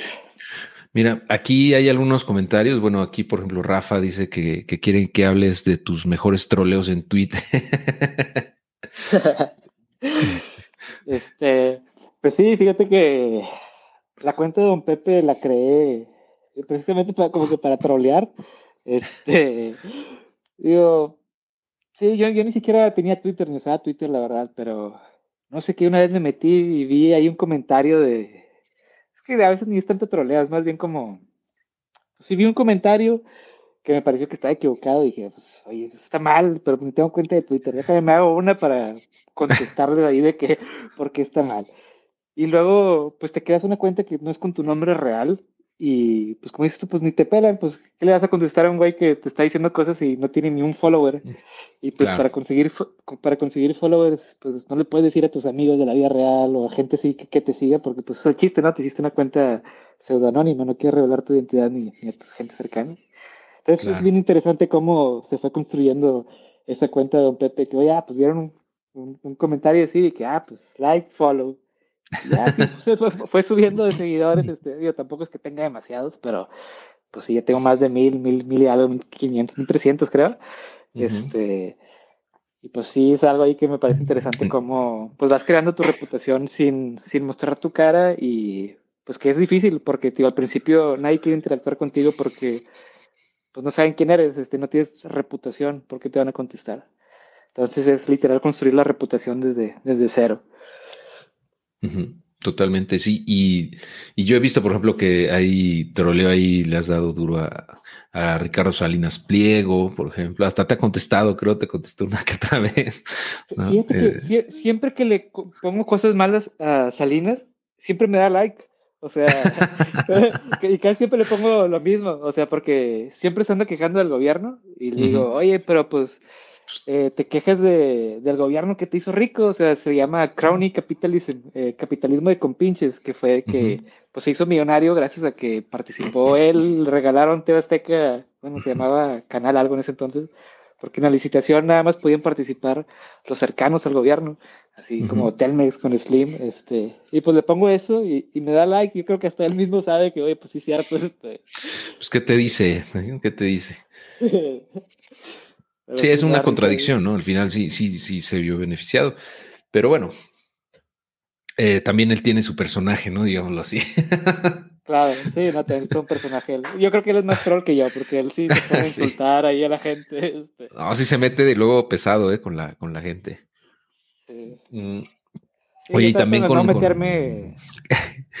yo trato de no meterme con, con, el físico, cosas así personales, o sea, sí son comentarios así como que fuertes, pero no es personal, o sea, es como que estás mal por, esto y esto. Eh, cuando, ajá, que criticas también a, la criptosenadora, ¿no? A la, a la a esta persona. Ah, sí, a esta Indira Kempis, este, senadora por Nuevo León, que sí, o sea, llega y les dice a todos los bitcoiners en la conferencia que va a ser moneda de curso leal de Bitcoin, como si existiera alguna posibilidad de que Morena le haga caso a Movimiento Ciudadano, este, pero aparte de que es casi imposible, la primera propuesta que hace es de una este, CBDC, de que una moneda digital del Banco Central.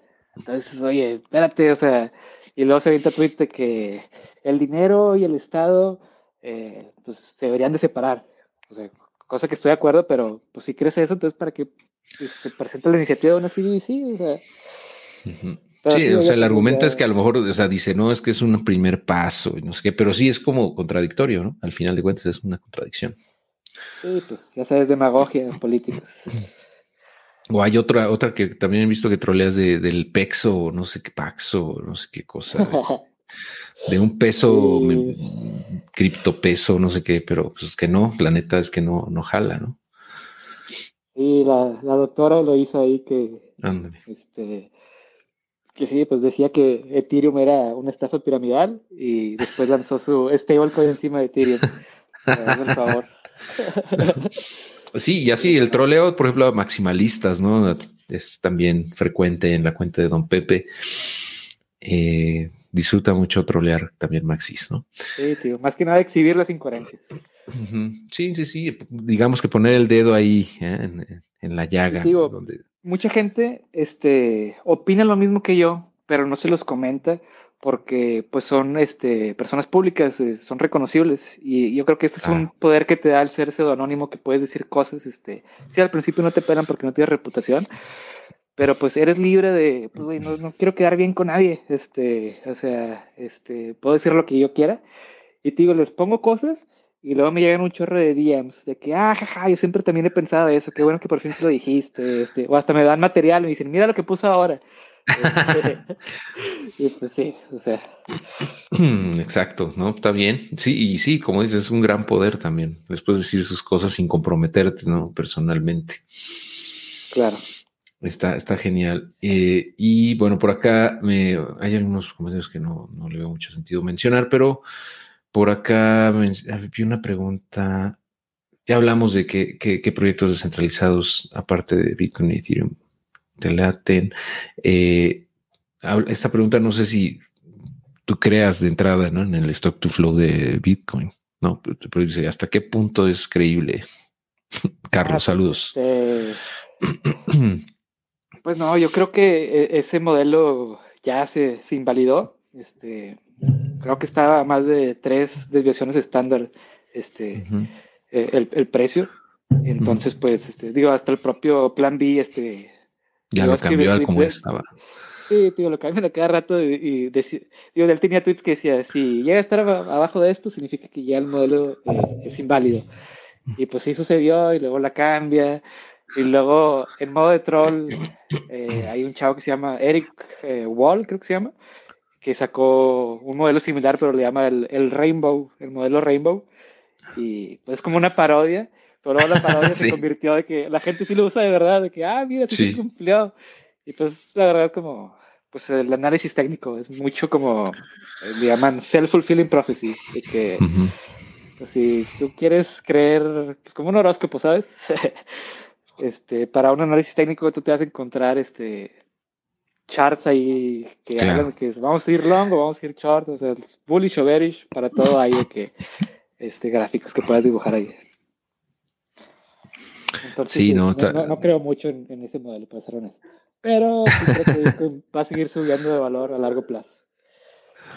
Está bien, está, está muy bien. Y ah, eh, aquí, ah, digo, ya yo vi que le agregaron un, al, al arcoíris, le agregaron otro color abajo, ¿no? Un morado o no sé qué, ya para que cuadre pues con, con el, el bajón que dio.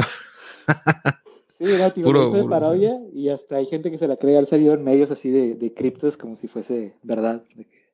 Y él tiene que aclarar de que no, era una parodia, güey. E, e, era de cotorreo, pero bueno. Y mira, aquí menciona George que es maximalista en XRP, ¿cómo ves? Y no, no tenemos a bloquear, George. Digo, todos, todos cometemos errores. Este, oye, y bueno, a él le gustaría saber qué opinas, ¿no? De, de, XRP, que tú le llamas Ripple, pero bueno, el nombre oficial, entre comillas, es XRP, ¿no? Y, y dice que él sabe que va en contra de todo lo que tú estás manifestando con, respecto a lo de, pues, el libertarianismo, etcétera, ¿no? Pero, pues, quiere tu opinión. Sí, pues, digo, antes la narrativa era que XRP era la moneda de, de los bancos y que por eso tenía gran potencial, este, que era la moneda que usaba Bitso para remesas, este, hay varias narrativas ahí, pero, pues, al final del día yo creo que es un, un poco centralizada, o más bien centralizada, este, y pues como competencia, algo como Bitcoin, pues la verdad yo sí prefiero holdear este, Bitcoin. Creo que los fundadores tienen muchos tokens este, XRP ahí bloqueados. Y aparte que tuve una mala experiencia con ese short de XRP. Y pues finalmente, pues la demanda ¿no? que tienen con, contra el SEC porque los acusan de ser una security. No sé en qué vaya a terminar eso, pero este, pues sí, yo creo que es demasiado riesgo este, eh, holdear Ripple, pero pues yo te recomendaría, preferiría algo como Bitcoin, pero pues cada quien. Sí, de, sí, de, los errores que, que mencionas, ¿no? De tú que, que shorteaste XRP en un muy, muy mal momento, ¿no? Yo creo que eh, si te hubieras esperado un mes te hubiera salido fenomenal, pero bueno, así pasa. Eh, en mi caso fue un poco al revés, o sea, yo, yo holdeé XRP como tres años. Eh, empecé a acumular eh, en el bear market. Bueno, primero compré antes de la subida, de, ese boom que hubo, una lana. Y, eh, y, mi error fue no haber vendido, cuando subió a tres dólares. y luego aparte cometí el error de seguir comprando XRP cuando ya empezaba a valer 20 pesos, 15 pesos y así. Entonces me comí toda la bajada, ¿no? Prácticamente y, terminé vendiéndolo para ya cuando me cayó el 20 de que no tenía que acumular eso, bueno, desde mi punto de vista, eh, pues ya lo cambié por, por Ether y por Bitcoin, pero pues pasaron tres años, ¿no? Entonces, eh, pues sí, también he tenido mis malas experiencias con XRP. Sí, tío, yo también, tío, 10 años en, el ecosistema, pero si te contara mis primeros dos años, las monedas que andaba comprando, pues me da vergüenza. Pero pues tío, es la curva de aprendizaje. Claro, claro. Y, la verdad es que te has, sobrevivido. la verdad es que tiene mucho mérito incluso el, simplemente holdear y, no, no perder tu cripto ya es meritorio. Yo creo que tú has de conocer mucha gente que pues, empezó a lo mejor como tú y o vendió muy barato o perdió su lana en un hackeo o perdió su llave privada, no sé, qué sé yo, no sé, nos puedes compartir alguna historia así de gente que tú hayas conocido que se haya quedado en el camino, ¿no? Que, pues, que perdió su lana, a pesar de que compró muy barato en su momento, por ejemplo, Bitcoin o Ether. Saludos a Alex de los Renegados. Un saludo, Alex, ¿cómo estás? Ah. pues, pues, sí, pues el Alex es un ejemplo, que esperemos que regrese, pero Sí, sí, yo espero que regrese también. En este último ciclo, pues le había ido muy bien con Axi, con, con Penguin, ¿no? Finance, con Avalanche, este, pero pues sí, este, como que no aguantó este, esta bajada y, y pues sí, como tú dices, muchos se quedan en el camino, este, pues nada, tío, este, pues aprender de esas lecciones más que nada. Pues sí, Ahí y, muchos, ¿no? Y dice Casa de Cerriero. Este. Sí, para quien no sabe, bueno, Alex, de hecho, ha estado con nosotros en el, en el canal, en, en otros episodios, en donde nos comparte, en su momento nos compartía información de, de DeFi, ¿no? De cómo está haciendo DeFi o estrategias de, en, en, Avalanche, por ejemplo, ¿no? En el ecosistema de Avalanche. Eh, pues sí, o sea, a todos nos, nos, nos ha pegado este bear market en mayor o menor, menor medida. Pero como dices, es no rendirse, no, no, no, renunciar y seguir eh, en el ecosistema y seguir eh, y, de los famosillos, o sea, en este último ciclo hubo muchos que pues nadie se lo esperaba, digo, todo el caso de, Sam Bankman Friedman de FTX, de Alameda Research, el hedge fund de Triarrow Capital con Sushu, el, creo que es chino, coreano, no sé. Como que es chino, este, creo. Sí, este, pues no sé, Celsius, mm, eh, Gemini, este, muchos grandes que ya llevan años. Yo lo está trabando, ¿no? ¿Me escuchas? Ya, ya sí te escucho. Eh, este, sí, tío, pues muchos grandes que, que yo admiraba y creía que eran muy buenos traders, pues digo, para que veas cómo hasta ellos, este, pues pueden tener, tener pérdidas. No, y esos cuates aparte con lana ajena, güey. O sea, digo, uno pierde su lana y pues ya, ¿no?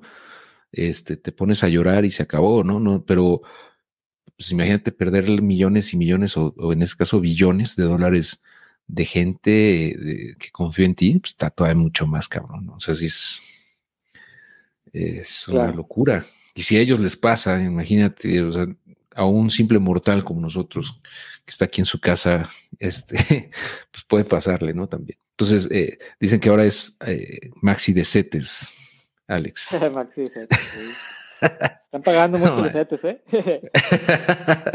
11% creo. Sí, ya cayó, no sé.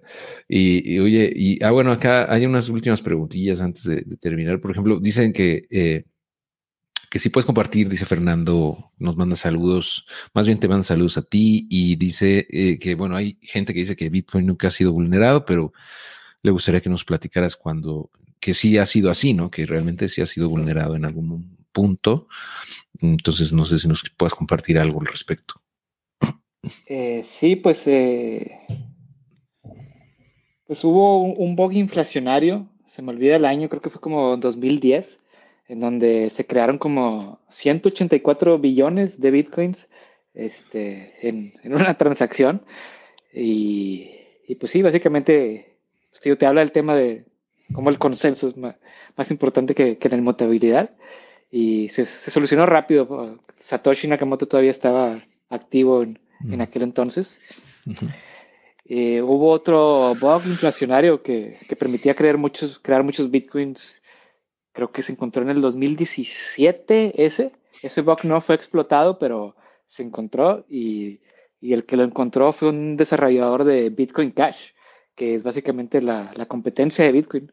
O sea, pudo habérselo guardado y tratar de él explotar este bug para crear más Bitcoins, pero no, digo, a pesar de ser competencia de Bitcoin Cash, eh, le avisó de volada a los desarrolladores de, de Bitcoin Core y pues sí, básicamente sacaron ahí un patch que, un software que que solucionaba este, este, bug. Mm, fuera de eso, ah, en 2013 creo que también se había creado como eh, un fork de Bitcoin. No me acuerdo bien qué sucedió ahí, este, pero sí hubo una, eh, básicamente sí hubo un rollback ahí por el 2013. Fuera de esos tres casos, este, eh, creo que sí, Bitcoin no, no ha llegado a ser vulnerado, pero pues digo, fueron el caso más, el peor fue el de los 184 billones de Bitcoin, pero fue en la infancia de Bitcoin, similar al caso de Ethereum. Sí, como, el, como lo de la DAO, ¿no? De, de Ethereum en 2016, 2015, por ahí. Sí, que la diferencia es que este bug eh, en Bitcoin sí estaba en el protocolo y el de Ethereum no era, pues era más bien en un smart contract, fue de un tercero que creó ahí una aplicación y este, pues sí. Salió, salió mal, salió mal ahí el. Pero bueno, eh, perfecto.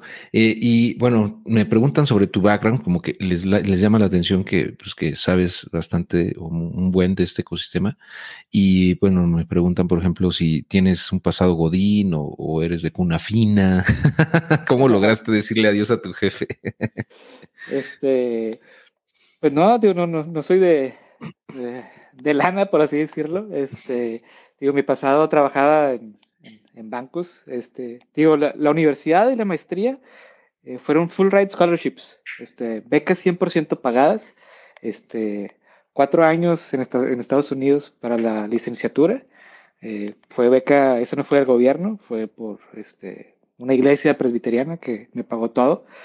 Este, digo, la maestría fue a través de la Fundación Carolina en, España, 100% pagada. Este, creo que es mitad sector público, mitad este, eh, sector privado.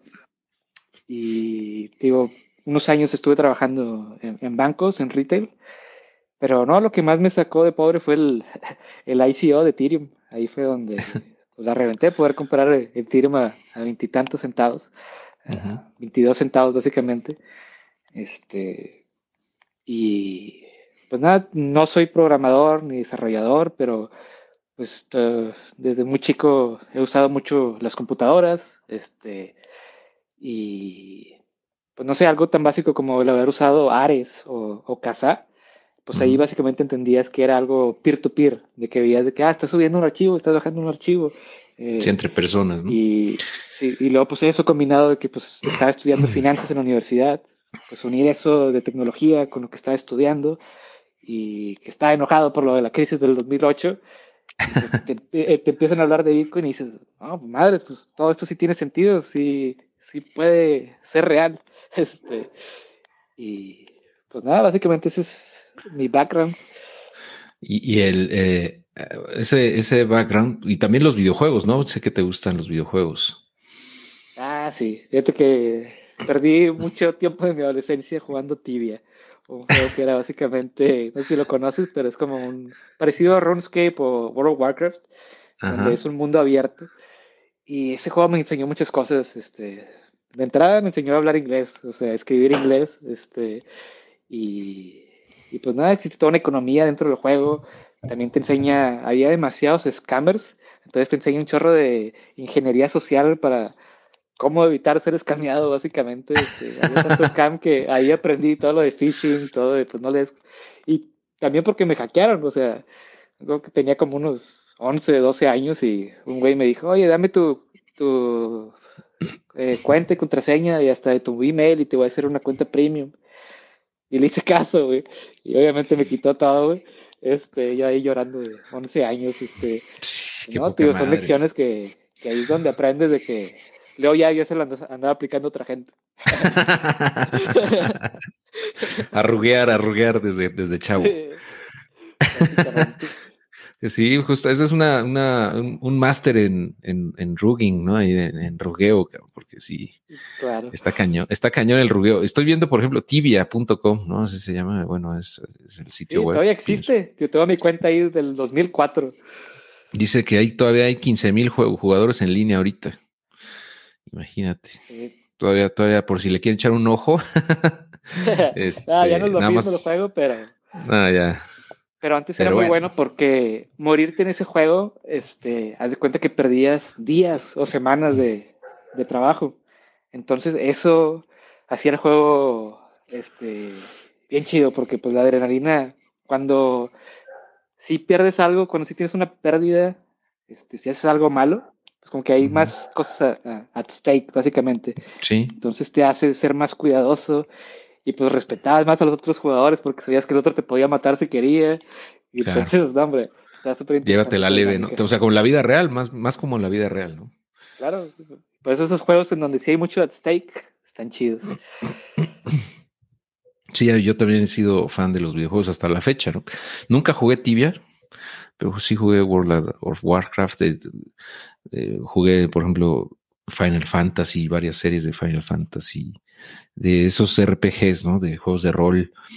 Mm, pues Nintendo, Super Nintendo, del 64, PlayStation, eh, PlayStation 2, eh, Xbox y hasta la fecha Xbox X. yo sigo activo como, como gamer eh, porque pues me gusta, ¿no? Y, y, pues siempre aprendes cosas nuevas, ¿no? Te aporta algo, como en este caso, por ejemplo, de ah, algo tan sencillo, entre comillas, como hablar inglés, por ejemplo, ¿no? Ahorita, eh, ahora que ya está la tecnología en el punto en el que puedes comunicarte en tiempo real con, con voz, ¿no? Eh, eh, por ejemplo, en un juego de 100, de un multijugador de 100 personas y estar jugando en equipo en tiempo real con ellos, está, está padrísimo, ¿no? O sea, por ejemplo, un juego que ahorita estoy, el de Hell, Hell, Let Loose, eh, Hell Let Loose, que es un FPS, un first person shooter de la Segunda Guerra Mundial. Entonces, pues tienes que armar estrategias en conjunto con otras personas para poder, pues, tomar el objetivo o, o ganarle territorio a otros, otros equipos, ¿no? Entonces, pero sí es, muy, muy, muy inmersivo también, ¿no? Con la tecnología actual, los gráficos, es algo que uno hubiera soñado tener a los ocho años, ¿no? Cuando jugábamos Nintendo. Bueno, yo jugaba Nintendo, tú estás más chavo, pero yo sí, cuando salió el NES, cuando salió el NES, yo tenía como cinco años, seis años. Entonces, este, pues sí, sí lo fue, me tocó de lleno, ¿no? Tal cual esa, ese, esa, pues toda esa etapa, ¿no? Del, gamer, de la transición del arcade a las consolas, pues fue fascinante, ¿no? Entonces, pues yo, yo, yo soy igual que tú, ¿no? Un gamer así de hueso colorado, cañón. Y como quiera, las gráficas en ese entonces nosotros los veíamos como que wow. Y ahora vemos ahí cómo se veía, no sé, el Golden Eye 007 y no manches, ¿cómo podía jugar eso? sí, sí, sí, exacto. El otro día estaba viendo ese o, Legend of Zelda, ¿no? De, de Ocarina of Time de, del 64. Tú lo veías como si fuera una cosa real, o sea, casi, casi muy cercana a la realidad, ¿no? Y, y bueno, pues ya. Ahora hay cosas, hay juegos que se ven más reales que la realidad misma. Entonces. exacto. Pues, está cañón. Los Flight Simulators, por ejemplo. El FIFA, güey. De repente, sí, estaba jugando FIFA el otro día y creo que mi, así mi suegro me dijo, ¿y cómo, van? ¿Cómo van? O sea, pensaba que estaban jugando en, este, real, ¿no? Sí, no manches. O sea, él pensaba, llevaba como cinco minutos viendo el partido y pensó que era, o sea, seguía pensando que era un juego real. No, porque sí, los gráficos son, son impresionantes ya. O sea, y, ahora, y te acuerdas de, por ejemplo, el, el, el, por ejemplo, el FIFA 2003, no manches, o sea, lo ves ahorita y dices, ¿qué onda? ¿Cómo? Que metías goles de media cancha. Acá. sí. O, el de, ¿cómo era el de, creo que el de Nintendo, el que te seguía el árbitro a todos lados? Que podías correr el árbitro. Ay, cada cosa. El, el, el, sí, hay muchos, y muchos muy buenos, ¿no? De esa época, porque, pero bueno, pues el International Superstar Soccer, por ejemplo. Ándale. Mm, esos estaban buenísimos, eran buenísimos, porque podías faulear, creo que hasta el árbitro, una cosa así se ponían buenos. Pero bueno, ya, ya, nos pasamos del tiempo. La verdad es que eh, te agradezco mucho, Pepe, eh, el, eh, pues el tiempo y la disposición y toda la información que nos has compartido. Bastante información bien valiosa que pues a la gente que nos está acompañando todavía aquí, 20 personas veo todavía conectadas, pues les agradezco también su, su asistencia y a los que nos escuchen posteriormente o nos vean, pues ahí está toda la información. Espero que les sea muy útil. Les voy a dejar los enlaces en la descripción. Y cualquier duda, pues ahí está el Twitter de Don Pepe, ¿no? En 0x Don Pepe. Eh, y pues también a mí ya saben dónde contactarme, ¿no? Ya no voy a redundar en eso. Eh, pero pues si quieres comentar algo, Don Pepe, antes de terminar, adelante, por favor. Sí, no, nada. Muchas gracias por, por la invitación. Un honor para mí estar aquí. Y pues nada, saludos a toda la audiencia y espero haberles aportado algo de valor.